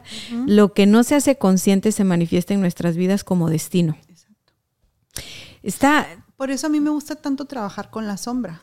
Ustedes son tienen clarísimo ese tema, ¿no? Porque lo que es luz, qué padre, ya es luz ya eres linda. ya como quiera. Sí, ya, ya sabes qué es. Pero lo que no, lo que está reprimido, lo que está oculto, lo que está guardado, a ver, sácalo del closet y siéntate a hablar con eso y dale luz. ¿En qué se convierte eso? En una sabiduría para tu repertorio. Más tools. Claro. Fíjate, Lili, que si Jung tienes toda la razón. él habla mucho sobre el talento y el talento sin duda está ligado al niño interior, porque cuando eres niño exploras tus talentos porque no tienes el juicio de decir, ay, qué vergüenza, o lo que sea. Ajá. Entonces, él tiene una frase también que me gusta mucho ahorita que la estoy viendo. Dice, si eres una persona con talento, no significa que ya hayas recibido algo. Quiere decir que puedes dar algo. En esta carrera en la que yo estoy, mucho, mucho, mucho hemos escuchado y yo misma digo, conecta con tus talentos, conecta con tus talentos, conecta con tus talentos y ponlos al servicio de los demás. Y la pregunta que más me hacen es, ¿cómo, conecto con mis talentos? Yo, desde mi ignorancia en el punto de la psicología, pues les digo yo, de así de eso, no sé. Pero lo que se me ocurre de manera lúdica es que puedes empezar a llevar a tu adulto a clases lúdicas tipo canto, tipo baile, tipo deporte, ¿no? Como cuando eras niño, de niño sí te llevaban como a este tipo de actividades, de actividades recreativas, ¿no? O jugabas fútbol o jugabas béis o hacías algo, porque a los niños era, ok, después de la escuela hay que entretenerlo en algo. Y aquí, o con los amiguitos de la cuadra, entonces, como toma clases, yo siempre que he tomado clases de algo lúdico, como clases de comedia, por ejemplo, las de stand-up o así, siempre eso me ha refrescado, me ha conectado con algo. Pero esa soy yo y la gente es bien diferente. O sea, ¿tú qué nos dices como desde tu trinchera como psicóloga que puede funcionar para que la gente conozca sus talentos, explore sus talentos? Es que dijiste la palabra clave, lo lúdico. Pero para la gente lo lúdico, si me preguntas a mí, mi infancia era un rompecabezas. Dices, ay, qué aburrido un rompecabezas. No, no, para mí era súper lúdico. ¿Por qué? Porque dentro de mi dinámica familiar no había una estructura. Entonces yo necesitaba estructura y a través de un rompecabezas me lo proporcionaba. Había una mm. secuencia, había un orden. En mi casa no lo había. Parecía yo hija única, con una mamá que trabajaba todo el tiempo, papás divorciados. Entonces me necesitaba. ¿Tú eres hija única? Parecía hija ah. única, porque mi hermano, el que está antes que yo, me lleva siete años. Era un adolescente y yo estaba de siete años no había compatibilidad. Ok. Entonces jugaba sola, parecía hija única. Entonces, ¿qué necesitaba esa niña? Estructura. ¿Cómo se lo daba? A través del rompecabezas. Que tiene un orden, una secuencia. Entonces, tú, por ejemplo, dices, lo lúdico es aquello que te lleva a recrearte o a estar en paz o qué estar conectando contigo, exactamente. Ok, ok. Entonces puede ser pintura, puede, ser, pintura, hacer collares. Ok. plastilina, híbrido, o sea, todas estas eh, experiencias sensoriales que tiene un niño te conectan con eso. O sea, definitivamente es a través del cuerpo. O sea, sí es a través del cuerpo. a través del cuerpo. O sea, sí, siempre me dio por baile, movimiento y esas cosas. Pero tienes razón, cuando estás haciendo pulseritas, collarcitos, ¿no? Que eso a lo mejor lo hacías ya más adolescente, más puberto. este, También era un momento de, de, ah, ahorita estoy haciendo esto nada más, ¿no? ¿Qué es lo que hace? ¿Qué es lo que sucede cuando tú estás en una actividad? Entras en un proceso meditativo, si te das cuenta. Sí, una meditación activa. Exactamente. Entonces, ¿a dónde te lleva? Inmediatamente a dónde te vas? A conectar con algo superior. Entonces, ya estás ahí. Ya estás en un, en un estado de paz y de tranquilidad donde llega un montón de información.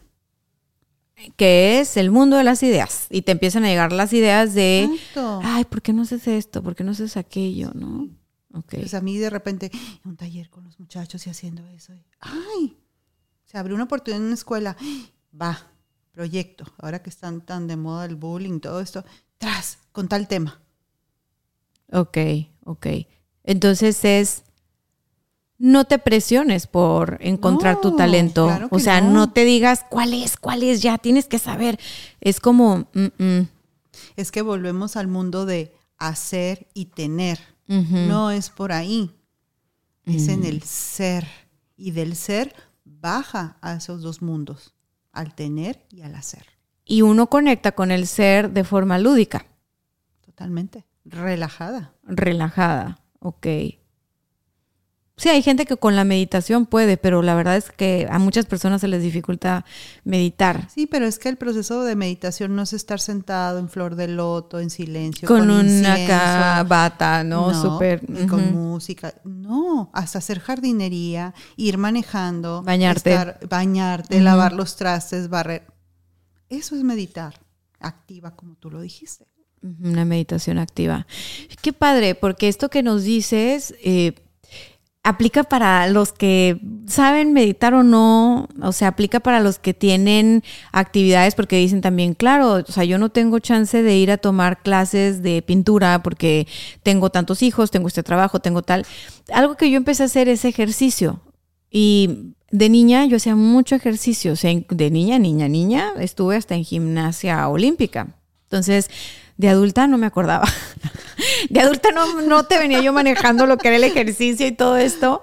Y estuvo curioso porque por X yo Z acabé en la realización de no, necesito hacer ejercicio y necesito alguien que sepa y que me entrene. O sea, que me diga, es así, muévele así, ta, ta, ta. Acabó sucediendo y yo estoy muy feliz. O sea, yo le dije a mi esposo, es que me di cuenta que puedo. Pero fíjate qué curiosa la palabra, ¿no? O sea, de venir trabajando el, el no me siento capaz. O sea, lo primero que dije fue, wow, es que yo siento que puedo. O sea, yo pensaba que era mala para hacer El ejercicio. cuerpo tiene memoria. Ajá, pero de adulta mi experiencia con entrenadores había sido muy pésima. O sea, yo sentía que moría en el intento. Entonces, claro que no, era como, ahí te ves. Y eh, dije, está, está siendo tan padre esto porque yo siento... Le dije, nunca pensé que yo haciendo repeticiones o todos los ejercicios que me pone a hacer muy lúdicos, porque nunca me los repite. O sea, es, y ahora vas a usar la pesa rusa. Y la pesa rusa se inventó en no sé qué. Y tú sabes que a mí me encanta aprender. Entonces yo, ah, sí, la pesa rusa sí, no sé qué. Entonces estoy en ¿Ya chinga. llevo 100? Ya llevo- no, y vas a hacer abdominales. Y yo, no, por favor, las odio con todo mi ser. A ver, van a ser las abdominales más diferentes del mundo. A ver, haz esto, esto, esto. Y ahí estoy haciéndolas. Y yo, no puede ser, lo estoy haciendo. Y cuando me siento cansada, cierro los ojos, respiro y sigo haciendo lo, lo que me están diciendo que haga. Y me di cuenta hace poquito que cuando yo era niña y hacía gimnasia, yo hacía eso. Cerraba los ojos porque me gustaba sentir cómo se siente que te avientas y que, o sea, todo ese rollo. Entonces, Me estás dando toda la razón. Tienes. Que jugabas cuando niña porque lo veías como juego. Ir a tus clases o actividades extraescolares era para nosotros un juego. yo fui a gimnasia antes de ir al kinder, con eso te digo todo. ¿Ves? ¿Qué jugabas cuando niña? ¿Con qué conectabas cuando niña? Ahí están tus respuestas. Sí, y no me había dado cuenta de eso. O sea, solo me di cuenta que me gusta, que estoy siendo feliz, que no quiero faltar, que no le cancelo, ¿no? Y justo yo hacía deporte antes de ir a la escuela y antes de muchas cosas. Entonces salgo con unas ideas de ahí, salgo con, o sea, y tú dices, deporte, qué aburrido. O sea, no pensarías que es algo lúdico y lo está haciendo. Exacto. Lo está haciendo. Tú aparte de rompecabezas, ¿qué hacías? Jugaba con Barbies, rompecabezas. ¿Qué más hacía? Pasé mucho tiempo sola. Entonces, para mí, la música, tú me vas en todo momento escuchando música. La música fue tu compañera. Sí. La música y obviamente la televisión, pero era el sonido. De hecho, a la fecha yo te estudio con sonido, si no, no puedo concentrarme. Lili, cuando tú eras niña, ¿qué se usaba? O sea, ya ves ahora que la, la crianza pues cambia, ¿no? Y hay muchas crianzas. Este, ya, ninguna está mal. Todas, todos necesitamos trauma. Entonces está, está bien, es para crecer. Claro. ¿Qué se usaba cuando eras niña? O sea, ok, creciste con la tele, con la radio, con el rompecabezas, pero sí estaba esta onda de vamos a salir a jugar. Eh. Sí, todavía en mis tiempos se usaba salir a jugar con las amiguitas a la calle, pero como yo estaba solamente en casa, sola, porque mi mamá trabajaba, no podía salir. Ok. Sí, pero en la escuela, por ejemplo, estaba de moda la liga. Ok. No sé si te tocó. No, ¿cómo? Te ponías un resorte. Ajá te estirabas la con, la compañerita y lo brincabas. Tenías diferentes movimientos para estarla brincando. No me tocó eso, ¿eh? Me tocó a mí. Entonces, mm. ese era el tipo de juegos. Ok, no, a mí me tocó en la escuela de que así había como un tubo, entonces hacíamos una viborita. Entonces uno se agarraba del tubo, luego otro atrás de ti de la cintura, luego ah, otro atrás, y jalabas, jalabas, jalabas, jalabas, jalabas, hasta que ya no aguantabas más y mocos, como 20 mocosos ahí en el piso, ¿no? Sí. Ok. También. Y no, lo de la liga sí ya no llegó a mi generación, mana. Qué pena. Ya se quedó en la tuya. este, ¿los papás cómo eran? ¿Eran más relajados? No. En mis tiempos todavía los papás te veían y dominaban. Con la mirada, eso nunca, nunca se me va a olvidar porque yo, al más grande, tiene 25 años, mi hijo más grande, yo lo quise educar como me educaron, con la mirada. Entonces volteaba y me le quedaba viendo así como, mm", se me salían los ojos, ¿no? Y luego volteaba y me decía, ¿qué? ¿Qué, ma? ¿Por qué me ves así? Vamos a hablar en la casa. Entonces, no, no funcionó la educación para mi hijo. Como, mamá era de, con la mirada, te dominaba. Ok. Ya sabías que en la casa iba a pasar algo fuerte. Ok. Entonces era ¿Se hablaba de usted? Sí. De hecho, mi mamá a los 17 me dijo, ¿cuándo me perdiste el respeto? Oye, mamá, desde los 15. Ok. Entonces, sí hablan de, usted en la infancia. Yo nunca pude hablar de usted. Y mis papás era como, ¿cuándo me van a hablar de usted? Y yo como, no, es que eso es para la gente viejita. Yo decía, es para la gente viejita, no, de usted, no. Tú estás joven. Y a mi abuela tampoco, ni a nadie oiga esto, o sea, no, a mí, yo no sé de si compañerito sí. Yo a la fecha tengo que decir, disculpe, soy muy igualada, hablo de tú, la ah. gente que es mayor que yo, ¿no? Porque no, no me sale.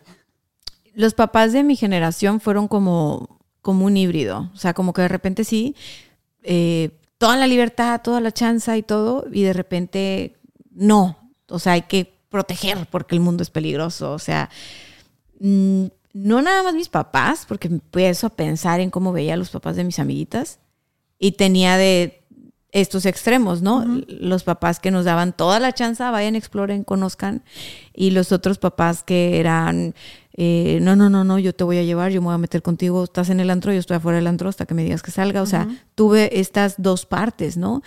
Y los que somos eh, mamá, papá ahora, en este tiempo, es muy curioso porque yo veo a las amigas que tienen más grandes sus hijos, o sea, no más grandes, pero pues que son niños de cuatro, de cinco, de seis y que están en una etapa bien diferente en la que yo estoy, porque pues mi hija está bien, bien bebita todavía.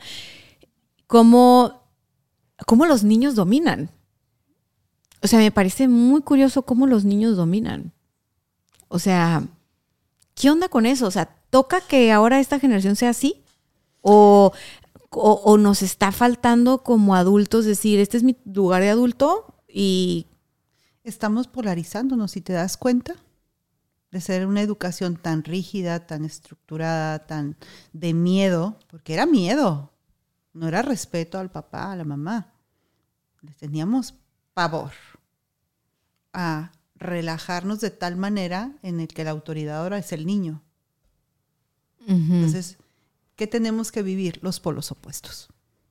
¿Para qué? Para lograr un equilibrio. Entonces necesitamos empezar a trabajar la parte del equilibrio. Sí, tienes derecho, tienes permiso de ser, pero dentro de una estructura donde no te dañes.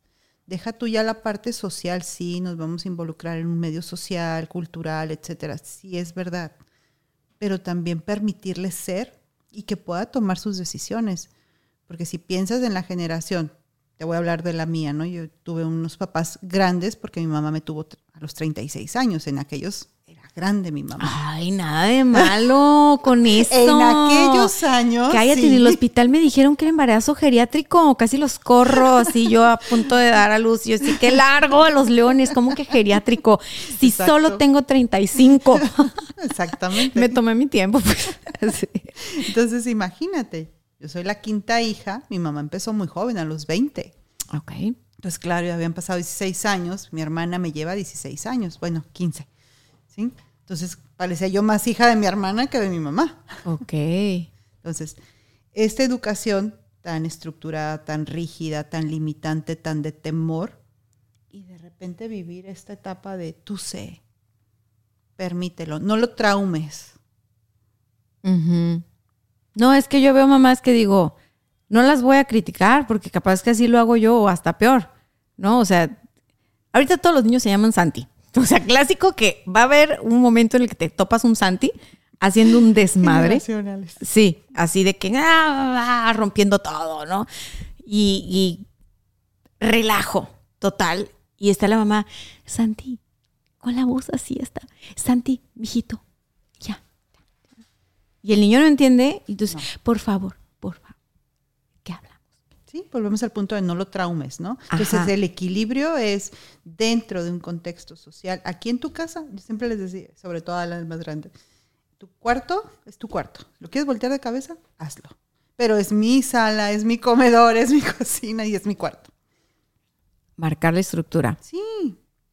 Y se vale dentro de tus normas, dentro de tu ambiente, tener tu estructura y permitirle elegir dentro de. Entonces tú como papá de pronto, sí te conviene también el hacer un trabajo terapéutico, el conocer tus heridas, el conectar con tu niño interior para que no sea tu niño el que esté educando a otro niño, Exactamente. porque Eso. te vi y dije yo, wow, sí, claro. Es que si esa mamá que yo vi era una niña tímida, ¿no? Con herida de humillación, qué vergüenza lo que está pasando aquí con mi hijo. Claro que ella no se siente como en este poder de plantarse de, a ver, mijito, ta, ta, ta, ta, ta, con amor y estructura, ¿no? Exacto. Entonces esa mamá se hace chiquita Este cuando... no es tu ambiente, no puedes llegar a invadir de tal manera. Se Ajá. comparte este ambiente. En tu casa, ah, ok, es tu recámara, volteala. Y aún así, a tales horas hay que ordenarla. ¿Por qué? Porque si llega a haber una contingencia en la madrugada, yo entro y me Caigo con tus juguetes, Santi. o pisas un Lego y es horroroso pisar un Lego. Sí, sí. Mis, her- recuerdas? mis heridas de guerra acá son por pisar legos.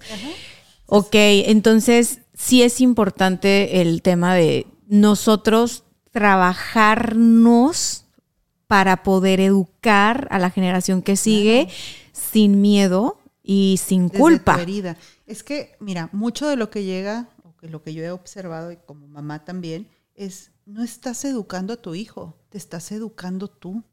Estás viendo a tu hijo a través de lo que tú necesitabas. Y te lo dicen, es que yo le voy a dar todo lo que yo no tuve. A ver, entonces, ¿a quién estás viendo? ¿A tu niño o a tu hijo? No, entonces dátelo a ti. O sea, si ya te puedes dar todo lo que no te dieron, dátelo a ti, mano. O sea, Pero no estás viendo a tu hijo entonces, no Ajá. estás reconociendo a ese ser no sabes qué necesita realmente No porque te estás siquiera. proyectando en él. todo el tiempo. Y dejas de proyectarte en tu hijo eventualmente. Sí. Cuando te trabajas y te conoces, sí lo puedes dejar de hacer. O sea, sí te Y dejas. Ver su esencia, respetar su esencia, que no va a ser nunca igual a la tuya. Ajá. Y dejas de ver este es que yo era así de chiquita, entonces seguro es por esto, ¿no? Y tú dices de que ya pasaron muchos años desde que tú eras chiquita. Chance y no es, no es eso, ¿no? Este, a mí, a mí me gusta mucho, porque tengo sobrinas y antes de convertirme en mi mamá, pues mis sobrinas y mis sobrinas. Y cuando las niñas expresan lo que piensan, por más que sea incómodo, yo soy la tía que se lo celebra, o por lo menos que las respalda. O sea, eh, fui esa niña incómoda que hablaba y decía y que le decían, no, no, no opines, esto es de adultos. Entonces me quedo pensando en retrospectiva como, claro, o sea, yo veo a mis sobrinas y yo me salí con la mía, o sea, tuve la fuerza para salirme con la mía en cuanto a poderme expresar, nunca me dejé de expresar. Y entonces cuando veo que ellas son como tímidas o que no tienen esto o que llegan y me dicen al oído, tía, es que no quiero que graben. O sea, yo soy la tía de, hey, vamos a guardar los celulares, ¿eh? No hay que grabarlas ahorita porque están jugando. Porque, oye, yo no crecí con un celular grabándome todo el tiempo. Y de repente ya las niñas, desde estamos jugando, tía, no quiero que graben. Ah, ok, mijita, o sea, vamos, nadie grabe. Entonces, digo, que qué diferente, porque yo no tuve que lidiar con eso. ¿no? Ni de que mi mamá me grabara y me enseñara con todas sus comadres, ay, mira lo que hizo aquí. O sea, Ah, sí. no, Herida de humillación. Eso, eso es humillación para la generación de ahora. Ahí está la humillación ahora. Ok, ok. Ya, ya, ya. Ay, no, pues está, está muy padre esto de ver cómo podemos proyectar al niño en, o a la niña en como papás, ¿no? Como profesionistas, como pareja, o sea, igual. Todo el tiempo. Todo el tiempo se está proyectando. ¿Qué nos dices, Lili, para despedirnos en, este, en esta sesión? Hoy tuvimos la sesión con Lili. Además de lo lúdico y de tomar terapia, los que ya se decidan a tomar terapia eventualmente con alguien, este, ¿qué nos podemos llevar de tarea? O sea, ¿qué nos podemos llevar como para reflexionar o algún libro que nos recomiendes o algo como para seguir eh, profundizando en el tema del niño interior, de las heridas de la infancia y de todo esto? Mira, yo creo que el punto más importante y que yo siempre lo menciono en sesión y desde la sesión 1 es la autoobservación. Apréndete a observar. Ok. Permítete observarte. No importa qué, porque nos da mucho miedo porque la vamos a cagar mucho. Suavecito. Bajaste la voz, pero la vamos a regar. Sí, se entendió. Dice que la vamos a regar, que normalicemos regarla. Exacto. Aprende a aceptar tus errores. Es el punto número uno para un proceso. Mucho. Y aprende a decir, sí, me equivoqué. Sí, lo sigo haciendo. Ay, me gusta. Muchas gracias. ¿Dónde pueden contactarte? Si alguien quiere terapia contigo vía Zoom, ¿se puede? Porque como Sí, yo presencial. claro. Sí, sí, ok. sí. ¿Y tu correo a dónde que te escriban? Mi correo es lilispuerta.gmail. Eh, mi celular 664-328-6778. Y si no, contáctenme a Dania. Ella la está bonita. Nada, gracias por la información. Voy a dejar tu contacto aquí abajo y, y nomás no la vayan a saturar, ¿eh? porque luego si yo quiero ir y ya nunca tiene espacio, me voy a arrepentir. No, no es cierto. Muchas gracias. No, Esta es tu casa. Cuando quieras venir a platicar algo, lo que sea, aquí nos vemos. Ha sido un honor. Muchísimas gracias. Bye, bye.